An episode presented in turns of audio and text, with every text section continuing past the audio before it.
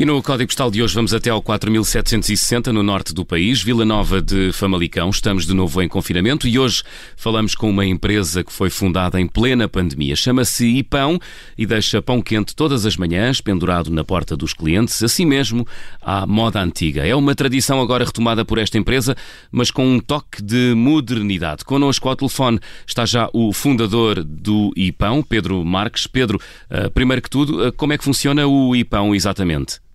Olá, olá, bom dia. Antes de mais agradecer o convite. Ora, é essa, Pedro. Não, não, querendo ser desagradável, estamos aqui numa corrida contra o tempo. Pedia-lhe muita brevidade nas respostas. Uh, a primeira pergunta foi? Pergu Perguntava-lhe como é que funciona exatamente o IPão. Bom, basicamente o IPão é uma plataforma que liga uh, padarias que fazem distribuição de pão fresco a clientes que o queiram receber, ok? Nós não entregamos nem produzimos pão.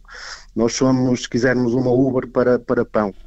Uh, o cliente faz uma encomenda que é uma encomenda que dura quatro semanas, sendo que faz um planeamento de segunda a sábado ou de segunda a domingo, ou seja, escolhendo aquilo que quer receber cada dia da semana, e recebe essa encomenda durante quatro semanas. Uh, a aprovação é feita pela padaria, a distribuição é feita pela padaria, nós somos apenas um elo de ligação. Ora, muito bem, há então aqui o compromisso eh, de um mês. E, e estava, estava a contar que a ideia surge já com a pandemia, portanto, com esta nova necessidade que se criou de não sair tanto de casa. Não? Já vinha de antes. Muito bem, Sim, vamos lá. Eh, a ideia surge em outubro de 2019.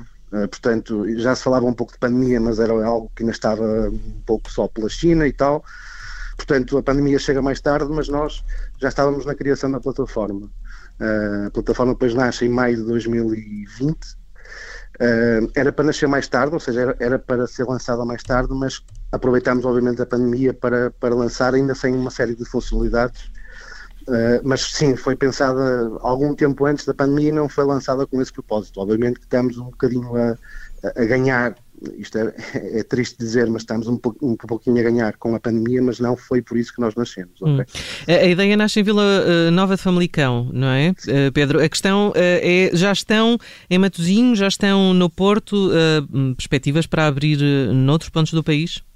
Sim, é engraçado que eu quando, quando me convidaram para, para, esta, para, este, para este programa, eu nesse mesmo dia tivemos uma, uma reunião via, virtualmente com com um parceiro de Lisboa e é provável que em breve cheguemos a Lisboa. Uh, mas sim, nascemos em Famalicão, entretanto conseguimos um parceiro pouco tempo depois no Porto, na zona da Foz, uh, entretanto largamos para Gaia, algumas freguesias, não todas. Uh, neste momento, cidades cobertas a 100%, eu diria que são Famalicão e Porto, e até, até meados de, de, deste ano, conto ter Gaia a 70%, 80%, e obviamente ir descendo sendo que a plataforma está preparada para vender em todo o país. Aplicador na... Obrigada por ter ouvido este podcast. Se gostou, pode subscrevê-lo, pode partilhá-lo e também pode ouvir a Rádio Observador online em 98.7 em Lisboa e em 98.4 no Porto.